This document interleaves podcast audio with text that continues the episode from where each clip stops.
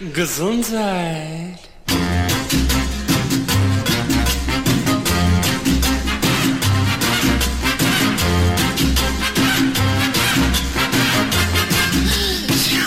Gesundheit. Liebe Hörerinnen und Hörer von OS Radio 104,8. Auch in der 54. Ausgabe der Gesunden Stunde, zu der ich, Sigi Obergräfenkämper, Sie herzlich willkommen heiße, werfe ich mit meinem Kollegen Klartext-Herausgeber Uwe Altschner wieder einen kritischen Blick auf das aktuelle Gesundheitsgeschehen sowie Dinge und Begrifflichkeiten, die unmittelbar damit zu tun haben. Als medizinisch interessierte Laien ohne Fachausbildung sind wir sendeverantwortlich für die nächsten 57 Minuten und widmen uns auch in der neuesten Ausgabe unseres Bürgerfunkformates in freier Meinungsbildung kritischen Themen. Das geschieht wie immer im Rahmen des Niedersächsischen Landesmediengesetzes alle vier Wochen freitags zur gleichen Sendezeit. Dabei ist es uns bei aller Meinungsfreiheit wichtig, dass keine negativen Rückschlüsse auf OS Radio 104,8 gezogen werden können und die gesunde Stunde ausschließlich der Bereitstellung von Informationen und Inhalten dient, die nach bestem Wissen und Gewissen recherchiert sind, durch Quellennachweise belegt werden können und aus denen sich jeder eine eigene Meinung bilden sollte. Kritik wird, insbesondere wenn es um unsere Gesundheit geht, immer dann laut, wenn Widersprüche sich auftun, einseitige Sichtweisen vorherrschen, diese als das Maß aller Dinge verkündet und Diskussionen darüber ausgeschlossen werden. Das wiederum kann bei unterschiedlicher Positionierung zu hitzigen Debatten führen und Menschen demonstrierend auf den Straßen versammeln. Wenn man aber neuerdings alle Andersdenkenden und Personen mit einer kritischen Meinung als Rechtsradikale und Nazis bezeichnet, dann frage ich mich, woher kommt dieser Hass, der unsere Gesellschaft nur noch weiter spaltet. Wörter wie Framing, Diskreditierung und Diffamierung geraten in den Fokus. Und genau diese Begriffe und das Hintergrundgeschehen drumherum mache ich zum Inhalt der aktuellen Ausgabe der Gesunden Stunde. Nach unserem ersten Musiktitel Die Zeit ist reif von Heinz-Rudolf Kunze gehe ich mit meinem Kollegen Klartext-Herausgeber Uwe Altschnor darüber in den Dialog und verabschiede mich bis gleich.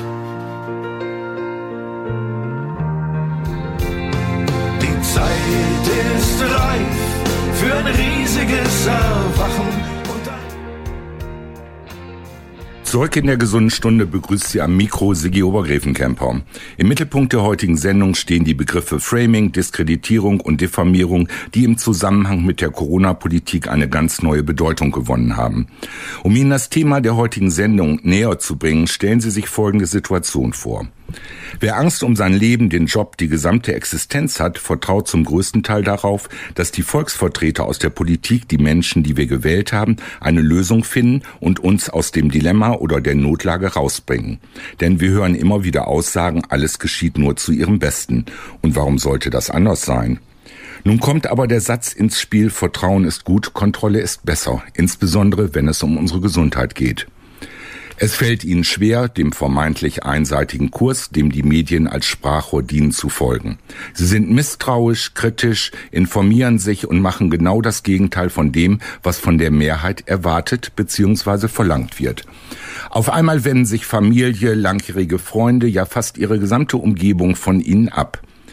Sie werden diffamiert, beschimpft, gelten, nur weil sie eine andere Meinung haben als Außenseiter, Querdenker, Verschwörungstheoretiker und so weiter. Aussagen, wie kann man so unsolidarisch sein, wie kann man die Gesundheit anderer Menschen gefährden, weil man sich zum Beispiel nicht impfen lässt oder keine Maske trägt, werden zur Tagesordnung.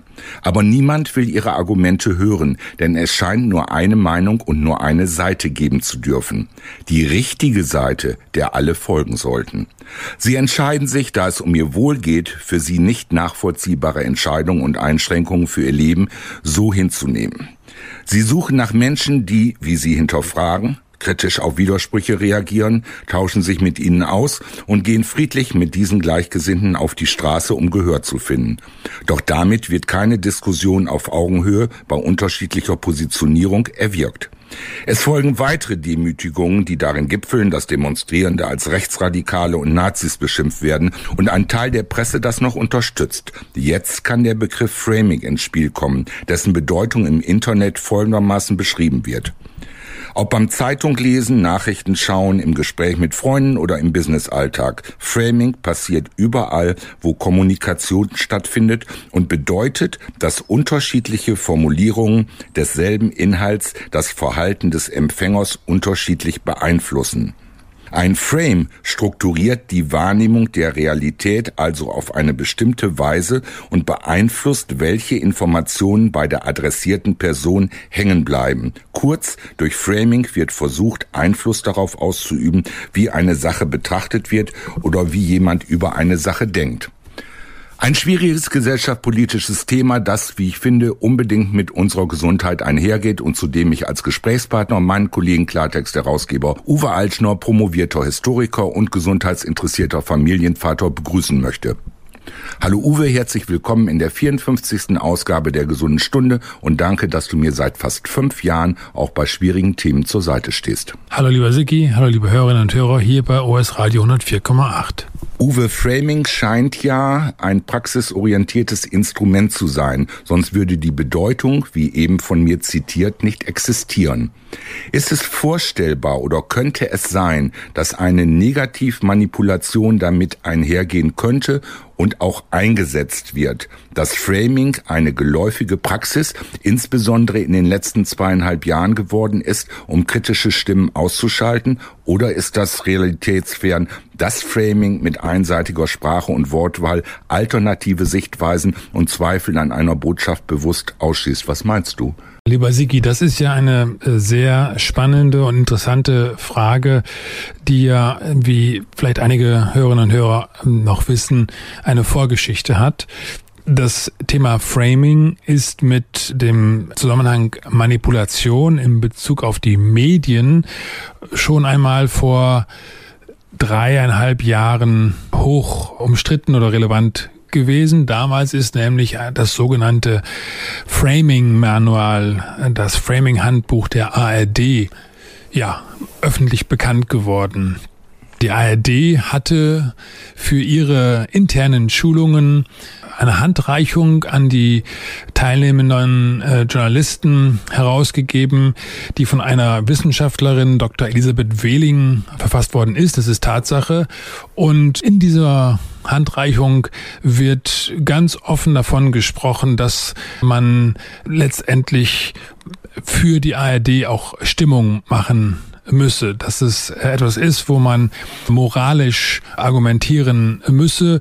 Damals ging es insbesondere um den Aspekt der Rundfunkgebühren und um den Aspekt der doch vielleicht viel wirtschaftlicheren oder viel marktwirtschaftlich orientierteren privaten Medien. Das war damals der Hintergrund und da war das etwas, wo sich die ARD ganz offensichtlich Gedanken darüber gemacht hat, wie sie in ihrer eigenen Kommunikation nach draußen äh, sich selbst von einem negativen Framing freimachen und ein positives Framing verschaffen könnte. Nun ist das heute natürlich, du hast die letzten zweieinhalb Jahre angesprochen, in einem ganz anderen Zusammenhang relevant. Und da sage ich jetzt auch nochmal, nicht nur für die ARD, aber dass sich eben ein, ein großer Medienverbund wie die ARD damals mit dem Thema Framing auseinandergesetzt hat, in welcher Weise auch immer, und das wurde dann ja auch äh, nochmal vom ARD-Intendanten dann äh, alles abgewiegelt, das sei alles gar nicht so zu, zu verstehen gewesen, das sei alles nur eine ganz harmlose Vorlage für irgendeinen ein nebensächliches Seminar gewesen und das wurde unglaublich heruntergespielt. Aber Fakt ist ja, dass eine Anstalt, die äh, 8 Milliarden Euro Etat hat, beziehungsweise ein, ein Verbund mit 8 Milliarden Euro Etat Geld ausgibt, um sich über solche Fragen Gedanken zu machen, das äh, sollte uns alle äh, aufhorchen lassen. Und heute insbesondere, wo wir es ja mit der Frage zu tun haben, die ist auch legitim. Darüber gibt es ja auch Initiativen wie beispielsweise Leuchtturm ARD, wo kritische Mitbürger sagen, das, was hier in den letzten zweieinhalb Jahren äh, abgelaufen ist, ist in keiner Weise objektiv gewesen. Die Berichterstattung in den Medien gerade in den öffentlichen Medien, aber nicht nur, ist einseitig gewesen, obwohl gerade der öffentliche Rundfunk ja den Auftrag hat, tatsächlich ausgewogen zu berichten. Und zwar, das heißt ausgewogen auch im Verhältnis und nicht nur ab und zu mal irgendein Feigenblattbeitrag äh, zu machen, in dem irgendetwas kritisch beleuchtet wird, aber ansonsten einen großen Tenor hat, der ganz anders läuft. So, und in, insofern ist es etwas, was da wirklich relevant und interessant ist. Ich will mal einmal kurz hier aus diesem damaligen Papier einen Aspekt heraus zitieren. Da heißt es in diesem Papier von 2017 von dieser Frau Dr. Wehling für die ARD, die, dieses Papier ist jahrelang eingesetzt worden, da heißt es, die Arbeit der ARD ist von moralischen Prinzipien getragen.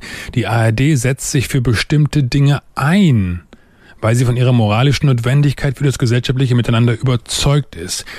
Da kommen wir ja zu einem Aspekt, der gerade das Thema Journalismus berührt. Und das gilt dann für private wie für öffentlich-rechtliche Medien. Der Journalismus soll berichten, was ist. So heißt, das hat es Egon Erwin Kisch formuliert und äh, Hans-Joachim Friedrichs, ein bekannter, leider verstorbener Journalist in der ARD, Mr. Tagesthemen, das erste große Gesicht der Tagesthemen, der hat gesagt, ein Journalist darf sich nicht mal mit einer guten Sache gemein machen, muss immer eine kritische Distanz bewahren. Und genau daran mangelt es ja. Das heißt, wenn du diese Dinge beschrieben hast, dann spricht daraus ja vor allen Dingen jetzt auch mal, dass im öffentlichen öffentlichen äh, Raum von Medien, öffentlich-rechtliche, aber auch private, und darüber können wir uns hinterher nochmal unterhalten, wo da der Unterschied äh, liegt und ob da überhaupt einer ist, dass da in diesen letzten zweieinhalb Jahren unglaublich viel Meinungsmache betrieben worden ist. Das ist ein anderes Wort für Framing. Also wenn ich eine Botschaft in einem bestimmten Kontext verstanden wissen will, dann kann ich den Rahmen durch meine eigenen Worte schon vorgeben. Genau das hat ja da diese Dame da auch in dieser Handreichung formuliert, wie man das macht. Und äh, dementsprechend hat der Rezipient, der Empfänger, dein Nachbar, deine Nachbarin, die da die Medien sehen oder, oder lesen, die haben dann im Zweifelsfall kaum eine andere Chance, will ich nicht sagen, aber die haben es dann sehr schwer, sich aus diesem Framing schon erstmal zu befreien und zu sagen, Moment mal, da will mir jemand was überstülpen, das ist doch gar nicht objektiv berichtet. Das findet ja kaum noch statt. Wir erleben, dass hier vom ersten Moment an, ähm, sei es durch die Auswahl der Bilder aus Bergamo, wo die LKWs da in einer scheinbar endlosen Reihe aufgenommen wurden, obwohl es im Prinzip nicht wesentlich mehr LKWs waren, als da in dieses Bild hineingepasst haben und die auch aus einem ganz bestimmten Grund damals in Bergamo gestanden haben, ist ja alles inzwischen aufgearbeitet worden im Hinblick auf die Sachverhalte sind klar, aber aber öffentlich thematisiert worden ist das nie, dass uns damals ganz bewusst Angst gemacht werden sollte. Daran war die Regierung interessiert. Da gibt es ja dieses Papier aus dem Bundesministerium des Innern, wo das klar drin steht und die Medien, private, und öffentlich-rechtliche haben sich dafür einspannen lassen. Und dann ist es der Punkt, dass an dieser Stelle dann das Framing tatsächlich offen zutage tritt. Und das ist ja, glaube ich, deine These auch bis heute weitgehend sich durchzieht, dass es immer weiterhin ein Framing gibt, wo bestimmte Lesarten vorgegeben werden als das, was man das doch sehen muss. Obwohl jetzt im Hinblick auf die Pandemie, auf die Corona-Thematik sich in der gesamten Welt inzwischen die äh, Sachverhalte ganz klar zeigen. Israel, USA, auch innerhalb von Europa, überall ist das Thema weg. Nur in Deutschland wird auf einmal gesetzlich weiter alles verschärft. Wir haben gerade die neue Verschärfung des Infektionsschutzgesetzes hinter uns. Wir können die Bundeswehr im Inneren einsetzen. Alles, weil doch angeblich so viel Not besteht und man dafür Vollkehrung treffen muss, dass man hinterher schlagkräftig bleibt. Das von einem Staat aus betrieben, der seine Bürger mit Angstmache, mit Panikmache einschüchtern wollte und von Medien unterstützt, die sich daran beteiligen, ist tatsächlich etwas, was ich mir in, zu meinen Lebzeiten niemals in Deutschland hätte vorstellen können. Dass wir es damit zu tun haben, ist äh, hochgradig besorgniserregend. So würde ich das mal kommentieren. Uwe, vielen Dank für diese interessanten und deutlichen Informationen. Äh, bevor wir weiter in unser Thema einsteigen, spielen wir einen weiteren Musiktitel und zwar Believer von den Imagine Dragons.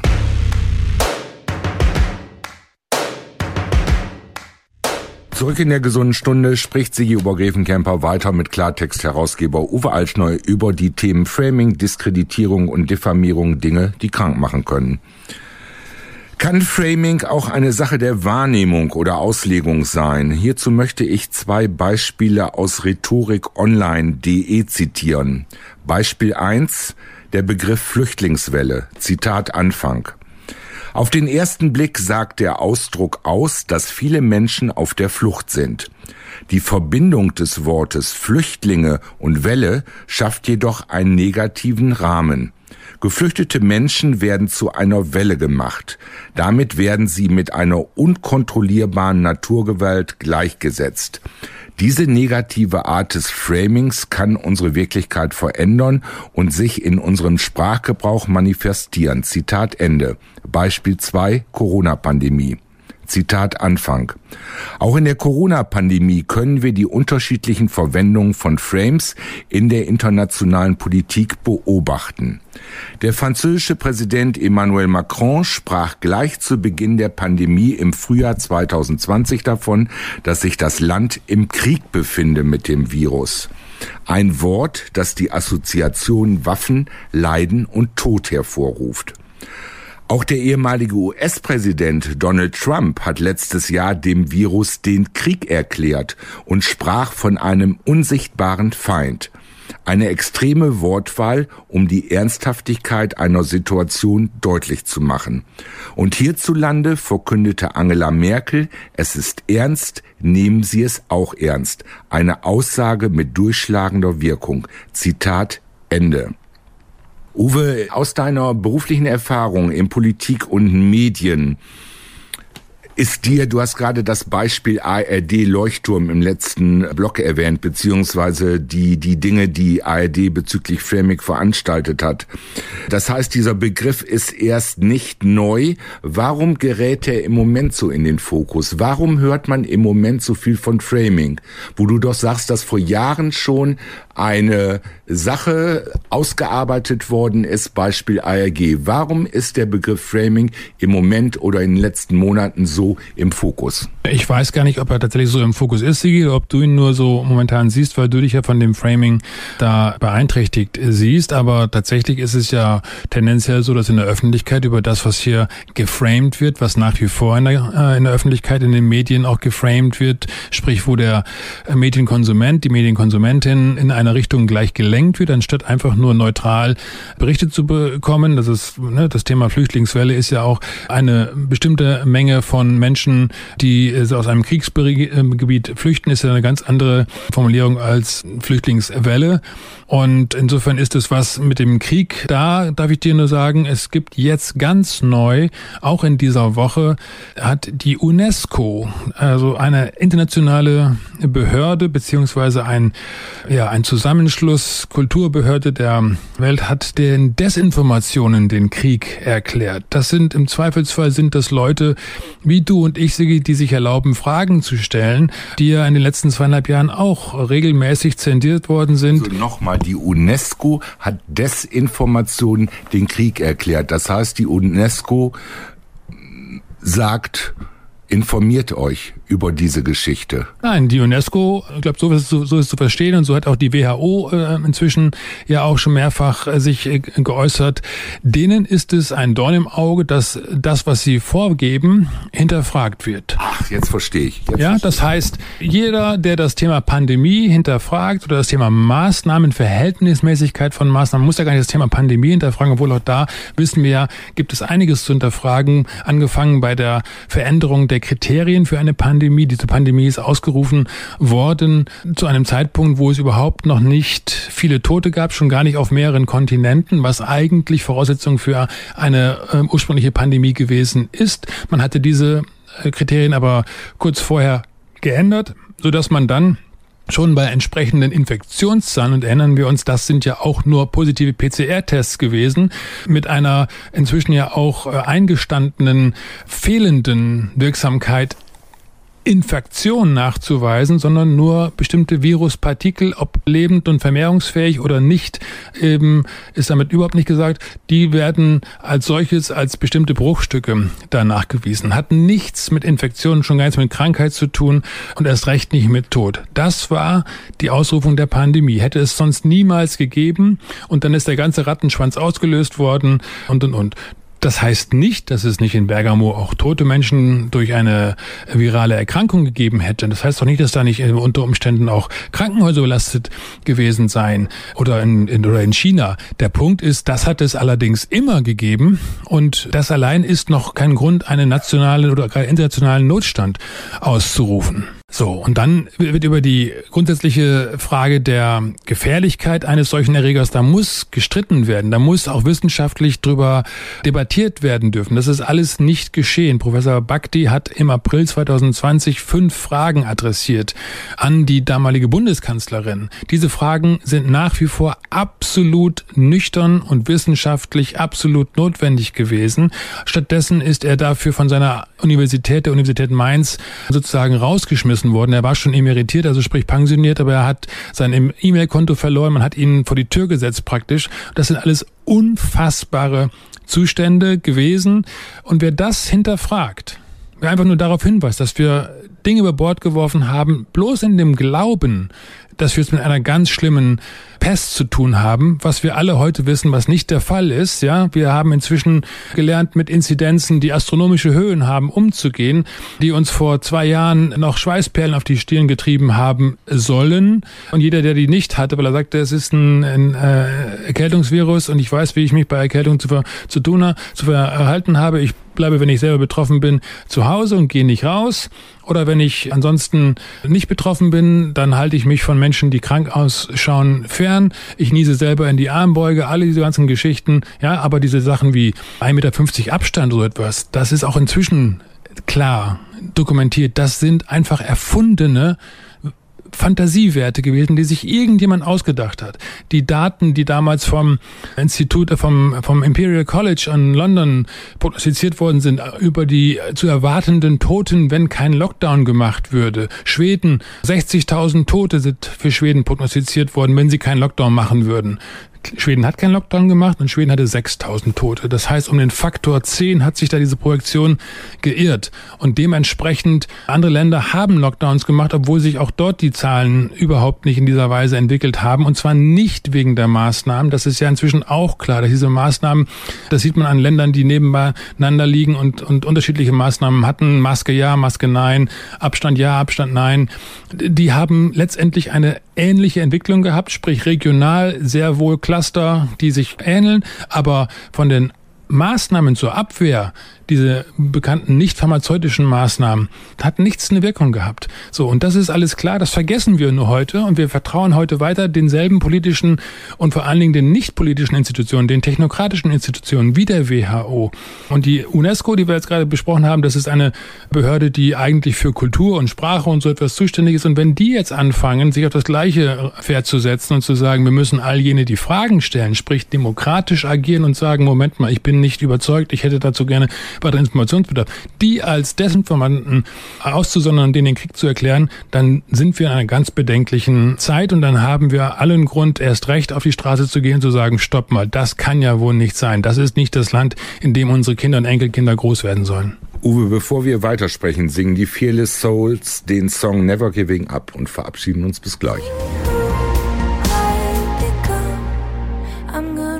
Liebe Hörerinnen und Hörer von OS Radio 104,8, über die Begriffe Framing, Diskreditierung und Diffamierung spricht Sigi Obergrevenkemper weiter mit Klartext-Herausgeber Uwe Altschner in der aktuellen Ausgabe der Gesunden Stunde. Mich erreichte in der letzten Woche die E-Mail eines Zuhörers der Gesunden Stunde mit folgendem Inhalt. Zitat Anfang. Ich beobachte schon seit mehreren Monaten das Framing von Demonstrationsteilnehmern und Rednern im Angesicht der zu erwartenden Massenproteste im Herbst wegen ausufernder Inflation, explodierenden Energiekosten und der Corona-Politik. In allen gängigen Medien wird kolportiert gehe nicht an der Seite von rechtsextremen, gewaltbereiten Radikalen, obwohl die allermeisten doch in der Mitte zu verrotten sind, und es ihnen nur darum geht, ihre Bürgerrechte zu wahren. Das totale Politikversagen in Klammern, wenn man nicht von absichtlicher Zerstörung sprechen möchte, muss benannt werden und benannt werden dürfen, ohne in irgendwelche politischen Ecken gepresst zu werden.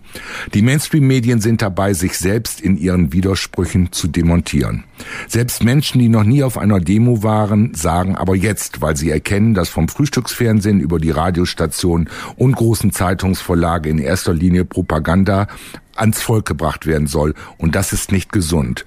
Es würde mich freuen, wenn Sie dieses Thema in einer Ihrer nächsten Sendungen aufgreifen würden. Zitat Ende. Uwe harte Worte, die könnte ich mir vorstellen unerwünscht sind, denen ich aber in unserer heutigen Sendung trotzdem Raum geben möchte. Als Sesorbrief würden diese Zahlen wahrscheinlich nicht abgedrückt und ich frage mich, ob sie trotzdem eine Berechtigung haben. Wie siehst du das? Sicher haben diese Zahlen eine Berechtigung, weil sie ja den Finger in äh, die richtig dicke, eitrige Wunde unserer Gesellschaft äh, hineinlegen. Der erste Punkt ist, haben wir vorhin schon besprochen, das Thema Medien, die berichten nicht mehr, die machen Stimmung und da äh, noch einmal nehme ich jetzt auch die privaten Medien, auch die Zeitungen mit ein. Warum ist es so? Weil sie abhängig abhängig sind von staatlichen zu, äh, Transferzahlungen. Die eigentlichen unabhängigen Medien gibt es heute nur noch in Form der öffentlich-rechtlichen. Die sind insofern unabhängig, weil sie eine fette äh, Gebührenrechnung äh, jeweils vom Gebührenzahler bekommen, acht Milliarden pro Jahr. Und aus dem können sie sehr üppig ihre Berichterstattung machen und sind insofern da gar nicht mehr äh, wirtschaftlich abhängig. Sie sind allerdings politisch abhängig, denn die Rundfunkräte äh, und die Verwaltungsräte sind allesamt politisch kontrolliert, sind allesamt allesamt von Politikern letztendlich besetzt. Ich habe das, Fakt. das ist Fakt. Ich habe da selber damals noch in meiner äh, damaligen Tätigkeit mitgewirkt. Da war es auf den Parteitagen immer das Wichtigste. Dann kamen alle Provinzfürsten an und waren auf einmal, wo sie sonst die Nase ganz hoch tragen, waren sie ganz bescheiden und haben gut Wetter gemacht, damit sie ja auch beim Mitarbeiter nochmal ein gutes äh, Wort eingelegt haben für sich selbst, damit man hinterher doch auf der Vorschlagsliste für die jeweiligen Räte dann auch äh, draufkommt. Ne? Das ist also ganz normal gewesen. Die haben da gebuckelt ansonsten, aber in dem Moment haben sie sich gebückt und haben gekuscht und wollten auf jeden Fall wieder in diese Gremien hinein.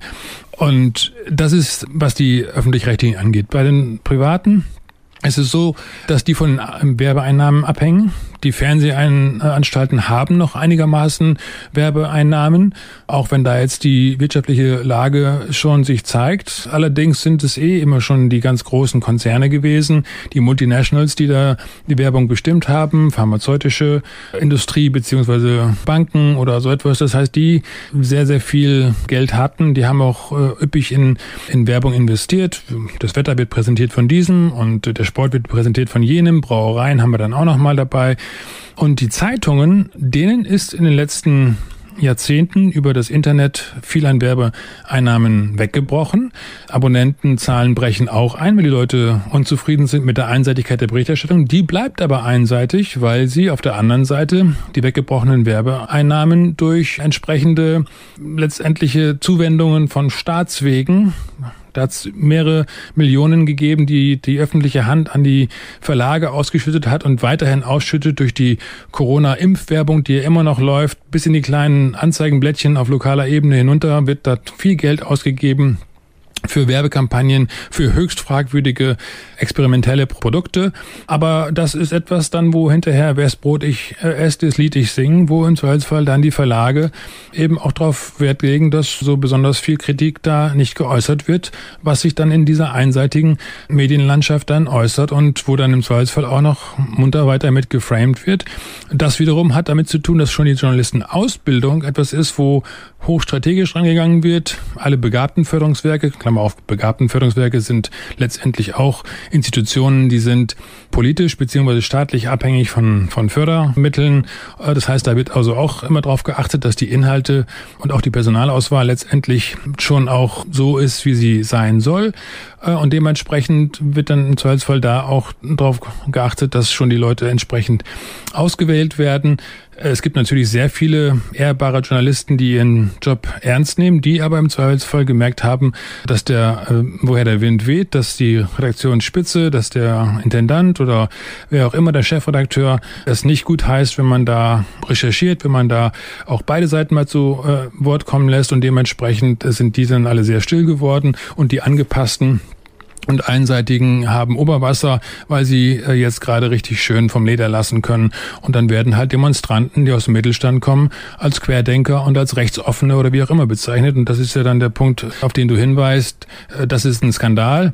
Rechtsoffen äh, ist man überhaupt nicht, wenn der Staat irgendwelche Parteien zulässt und nicht verbietet, dann soll der Staat auch dafür sorgen, dass diese Leute, die er nicht auf der Straße sehen will, dann auch nicht auf der Straße gehen. Nur das kann er nicht. Ja, das ist der der Punkt. Und da also ist dann äh, jenen, die demonstrieren, äh, aufzuerlegen, dass sie da darauf achten sollen, wer links und rechts von ihnen geht. Ja, ich achte sehr drauf, wer links und rechts von mir geht. Und ich achte vor allen Dingen auch darauf, was die Leute, die links und rechts von mir gehen, rufen oder schreien. Und wenn da jemand das Falsche sagt, dann gehe ich weg, dann mache ich das nicht. Aber ansonsten, wenn ich für die Freiheit, für die Demonstration, für, für die Grundrechte äh, demonstriere, dann ist es mir zunächst einmal egal, wer da auch für die Grundrechte demonstriert und sich ansonsten an Recht und Gesetz hält, weil da ist das Problem letztendlich sehr viel äh, dringender, als dass ich hinterher schaue, ob ich mit jemandem ansonsten politisch Differenzen habe, was ich sehr wohl auch im Zweifelsfall habe. Uwe, 1988 sang Rio Reiser, Der Traum ist aus. Den Titel hören wir uns jetzt mal an. Der Traum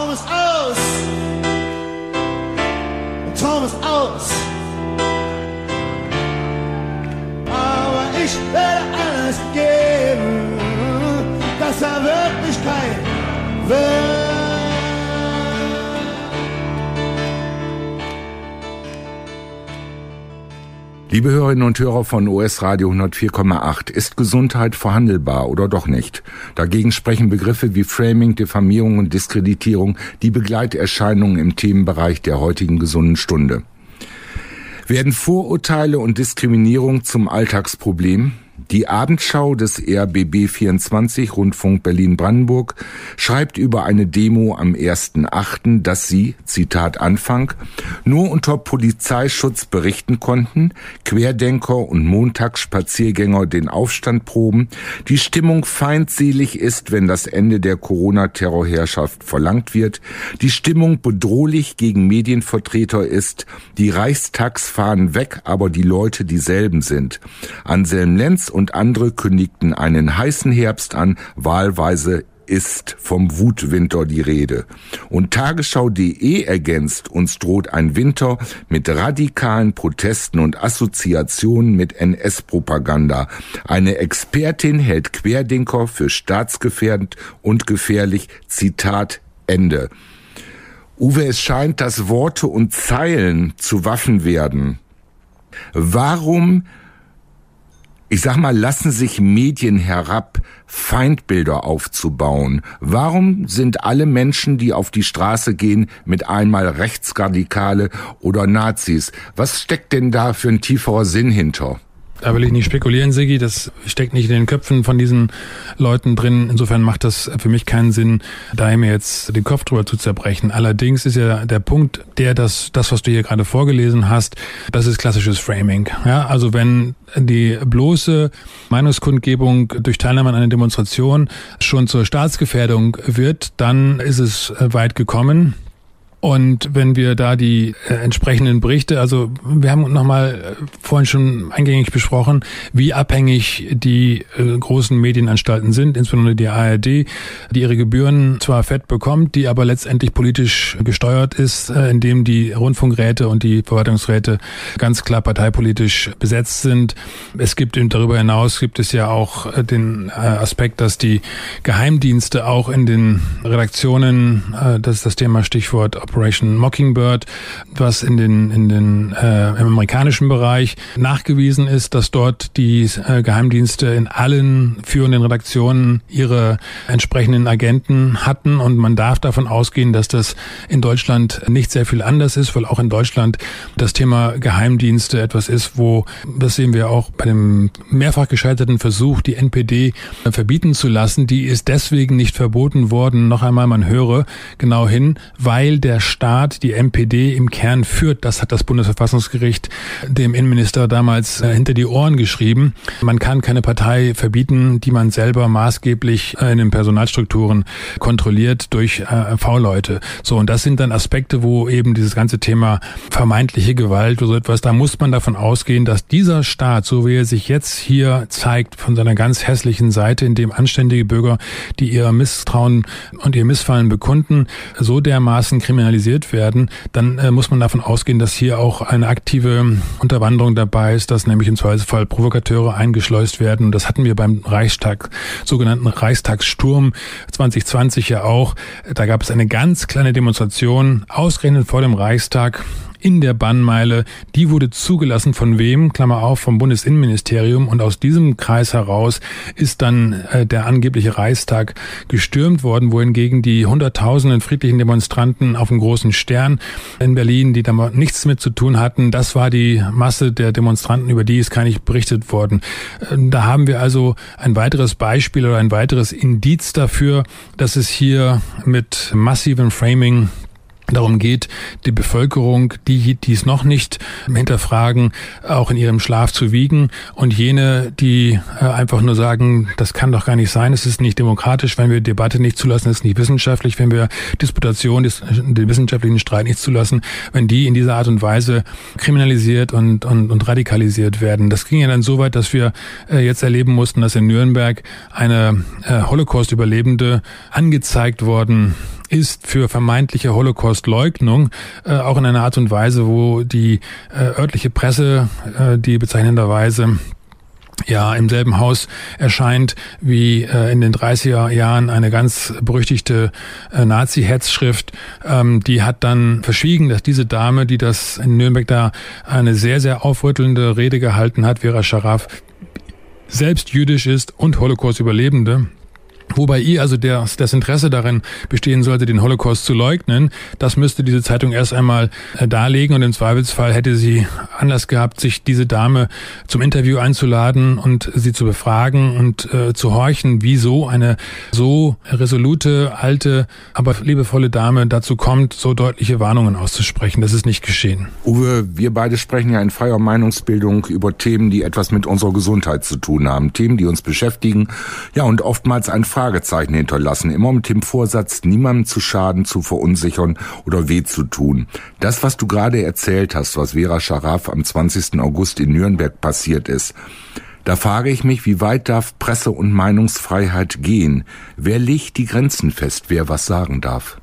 Presse- und Meinungsfreiheit äh, darf so weit gehen und soll so weit und muss so weit gehen. Die Presse ist frei und die Meinung ist frei. Wir müssen das aushalten. Wir müssen auch im Zweifelsfall radikale Meinungen aushalten. Dass wir Taten dass wir die im Zweifelsfall bestrafen müssen. Das ist klar. Aber allein nur eine Meinung zu äußern, ist zunächst einmal etwas, wo wir das Vertrauen und auch die Sicherheit und das Selbstbewusstsein haben müssen, dass die Bevölkerung letztendlich bei einer hinreichenden, offenen Debatte dann auch irgendwann dazu um richtigen Schluss kommt und versteht, dass sie äh, mit bestimmten Positionen in das Licht geführt wird und mit der anderen nicht. Wenn ich davon ausgehe, dass die Bevölkerung zu dumm ist, äh, sich eine richtige Meinung zu machen, machen, dass es einen irgendwie gearteten, ja, ich will das Wort jetzt gar nicht nennen, aber irgendeine eine Instanz geben muss, äh, eine politische Instanz oder wer auch immer, eine Wahrheitskommission, die dann entscheidet, was Wahrheit ist, dann äh, ist das, hat das nichts mehr mit Demokratie und mit offener Gesellschaft zu tun, dann ist das hochgradig fragwürdig und im Zweifelsfall totalitär. Und insofern muss die Meinung die muss frei bleiben und die Presse muss erst recht frei berichten dürfen, was sie im Zweifelsfall nicht tut, was wir auch daran gesehen haben, dass die Journalisten, die äh, im Zweifelsfall äh, auch zu Anfang dieser ganzen Thematik äh, durchaus äh, kritische Berichte gemacht haben, die sind sofort abgezogen worden, hat man hinterher nie wieder gesehen. Und da haben wir ein großes Thema, dass wir äh, uns gegenseitig davor hüten müssen, uns zu radikalisieren, das heißt extreme Positionen zu vertreten, das ist so, aber das, das kriegt ein gesundes Sozialwesen alleine hin, nämlich indem man über die Wirkung, die man auf andere hat und das, das, ja, das Echo, was man für seine Worte bekommt, dann auch merkt, ist das etwas, wo, wo ich jetzt mit meiner Meinung auf Alleinarbeiterflur stehe. Dass ich trotzdem im Zweifelsfall den Mut haben muss, eine von mir für richtig erkannte Meinung weiter zu vertreten. Das ist die andere Seite dessen, dass wir also auch den Mut haben müssen, für unsere Überzeugungen einzustehen. Diese Überzeugungen, die sind auf bestimmte Werte gegründet. Und wenn ich jemanden nach seinen Werten frage, dann kriege ich sehr schnell raus, was diese Person für ein Weltbild hat. Aber die Werte Freiheit, äh, Toleranz, Offenheit, das sind Werte, auf denen unsere Gesellschaft aufbaut. Und die werden hier seit äh, mehreren Jahren jetzt mit Füßen getreten, immer mehr. Wir leben natürlich nach wie vor noch in einer verhältnismäßig freien Gesellschaft, aber die Repressionen, die Einzelne zu spüren bekommen, und bis hin zum Thema Hausdurchsuchungen, Strafverfahren, die dann zufällig ausgerechnet bei jenen gemacht werden, die sich vorher kritisch geäußert haben, die auch im Zweifelsfall eine ungute Entwicklung in der Politik und in der Gesellschaft äh, kritisiert haben. Das ist das, was der Gesamtgesellschaft zu denken geben sollte. Und da haben wir ein Interesse, füreinander einzutreten und die Solidarität auch zu zeigen mit Menschen, die vielleicht eine andere Meinung haben äh, mögen, aber die ansonsten auch das Recht dazu haben sollten, diese Meinung zu vertreten. Born Free heißt unser nächster Musiktitel, bevor wir in den Endspurt gehen.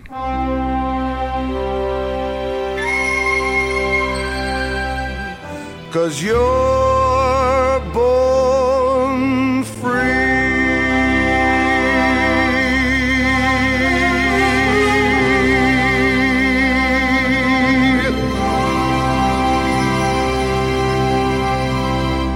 Über die Definition verschiedener negativer Aspekte im Meinungsdschungel des Gesundheitswesens spricht Sigibor Griefenkämper weiter mit Klartext-Herausgeber Uwe Altschner. In unserer aktuellen Ausgabe in den letzten vier Blöcken besprachen wir die Begrifflichkeiten Framing, Diskreditierung, Diffamierung. Was mich noch besonders interessieren würde, Uwe, vielleicht kannst du mir deine Antwort drauf geben. Was kann ich gegen diese drei Begrifflichkeiten tun, unternehmen? Wie kann ich mich davor schützen? Hast du eine Idee? Du meinst, wenn du selber etwas mitteilen willst und du willst dich davor schützen, dass du geframed wirst? Genau, genau. Ja, dagegen kannst du dich meiner Meinung nach nur dadurch schützen, indem du dir erstens klar wirst, was du sagen möchtest und warum du das sagen möchtest. Sprich dann nochmal dieses Thema Werte. Sei dir bewusst, was deine Werte sind. Und wenn diese Werte in Gefahr sind, wenn diese Werte in der Gesellschaft, in der du dich bewegst, in der du lebst, unter Druck geraten, dann kann ich dir nur raten, und so halte ich es für mich auch, dann äußere dich und weise darauf hin, dass die Werte, die du für wichtig hältst, im Zweifelsfall unter Druck geraten sind und wieder mehr Raum benötigen. So, und solltest du dennoch geframed werden, das kannst du letztendlich nicht verhindern, weil du nicht kontrollieren kannst, wie sich und wie unredlich sich manche dir gegenüber verhalten. Das ist dann deren Verhalten, es ist dann die Frage nach deren Werten, die die sich dann stellen müssen und sei es beim jüngsten Gericht. Das heißt, es gibt irgendwo, gibt es eine ausgleichende Gerechtigkeit schon, selbst wenn wir vorübergehend oder vielleicht auch länger andauernd in der Gesellschaft das Recht nicht bekommen, was wir eigentlich verdienen für die Werte, Werte, um die es uns geht. Noch einmal, da muss sich jeder selber fragen und da kann man auch falsch liegen. Aber darüber in den Austausch zu gehen, darüber zu sprechen, halte ich für richtig. Und wenn jemand das dann trotz all dem nicht ehrlich mit dir hält und dich weiter in eine Ecke stellen will, wo du nicht hingehörst, dann sieh dich um. Dann suche nach Gleichgesinnten, dann sprich dein Umfeld darauf an, was sie davon halten, wie hier mit dir umgegangen wird. Und im Zweifelsfall ist das dann auch die Gewähr, dass sich letztendlich jemand mit den richtigen Werten und auch mit dem richtigen Umfeld dann auch dann durchsetzen wird. Ich bin letztendlich also insofern auch optimistisch. Wir gehen jetzt durch eine sehr schwierige Zeit hindurch. Wir erleben in einer Art und Weise, die ich, wie gesagt, nicht für möglich gehalten hätte, eine totalitäre Verengung des Diskursraumes, des Raumes dessen, was man ansprechen darf. Das hätte ich mir für die Bundesrepublik Deutschland niemals träumen lassen. Aber es ist nun mal so. Und möglicherweise ist auch das jetzt die Prüfung, durch die wir gehen müssen, wo wir nämlich, wie gesagt, auf unsere Werte hin äh, abgeprüft werden, ob wir es damit auch ernst meinen. Also beispielsweise weiterhin friedlich bleiben, weiterhin respektvoll im Umgang mit anderen Menschen sind, aber für unsere Überzeugungen gerade zu stehen, einzustehen, auch wenn es vorübergehend Nachteile mit sich bringen mag. Ich glaube, dass es das nicht tut, schon gar nicht langfristig, aber kurzfristig mag das so sein. Das heißt, das Unrecht äh, hat im Zweifelsfall auch immer irgendwelche Gesetze, die es sich zurechtlegt, um damit zu argumentieren. Aber das ist Legalismus, das ist nicht Recht, das ist auch nicht Gerechtigkeit, sondern es ist vorübergehende Ausnutzung von juristischen Konstellationen. Aber die eigentliche Gerechtigkeit, die wird ohnehin von einer höheren Instanz bewertet und darauf vertraue ich und die trägt mich ja auch in dieser Zeit. Vielen Dank, Uwe, für deine abschließenden Worte. Bevor wir uns von Ihnen, liebe Hörerinnen und Hörer von US Radio 104,8 verabschieden, hören wir noch ein Lied von Carsten Treuke, der 2014 zu Gast war in Osnabrück bei der jiddischen Gemeinde und zwar sein Lied Jeder soll so leben, wie er leben mag.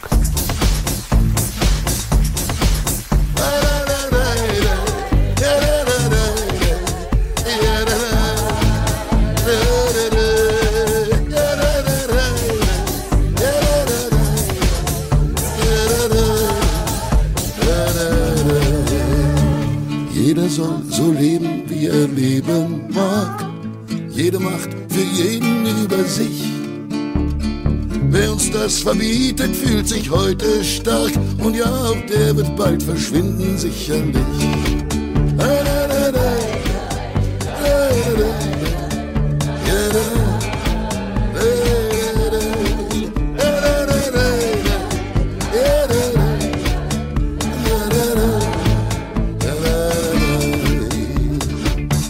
kann auch wissen, es ist nur die Angst, die geschürt wird von der Politik. Alles nur damit du nicht zu viel verlangst, aber so kriegst du dein Leben nicht zurück. Keine Polizei darf in die Wohnung rein, wenn dem Staat dein Leben nicht gefällt.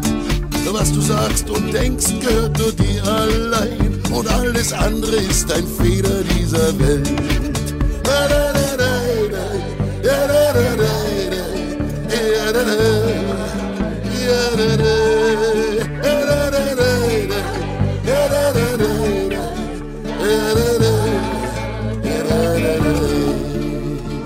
Jeder soll auch treffen, wen er sehen mag. Jeder Kuss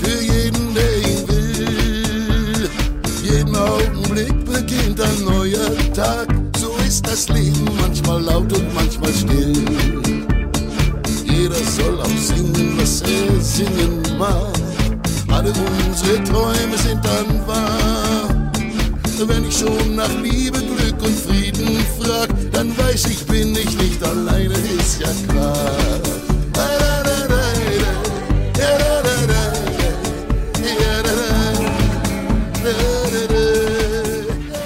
Das war die 54. Ausgabe der gesunden Stunde. Immer noch hier bei OS Radio 104,8, aber auch im Internet auf Anchor FM slash gesunde-stunde, auf altschner-klartext.de und auf allen Plattformen, wo Sie Podcasts finden. Apple Podcast, Google und wie sie alle heißen, Spotify. Da hören Sie uns bitte, schreiben Sie uns dort gerne eine Bewertung. Das hilft anderen, unsere Sendung leichter zu finden. Wir danken für diese Sendung und für die bisherige Zusammenarbeit ganz besonders unserem Kollegen Frank Paul für die vielfältige Unterstützung in technischer und sonstiger Hinsicht. Wir danken auch den Kolleginnen und Kollegen von OS Radio 104,8 für die Bereitstellung des Sendeplatzes im Rahmen des Niedersächsischen Landesmediengesetzes und wir weisen darauf hin, dass wir wiederkommen am 14. Oktober 2022 zur gewohnten Sendezeit um 18.03 Uhr hier bei OS Radio 104,8 nach den Nachrichten. Machen Sie es gut bis dahin. Tschüss.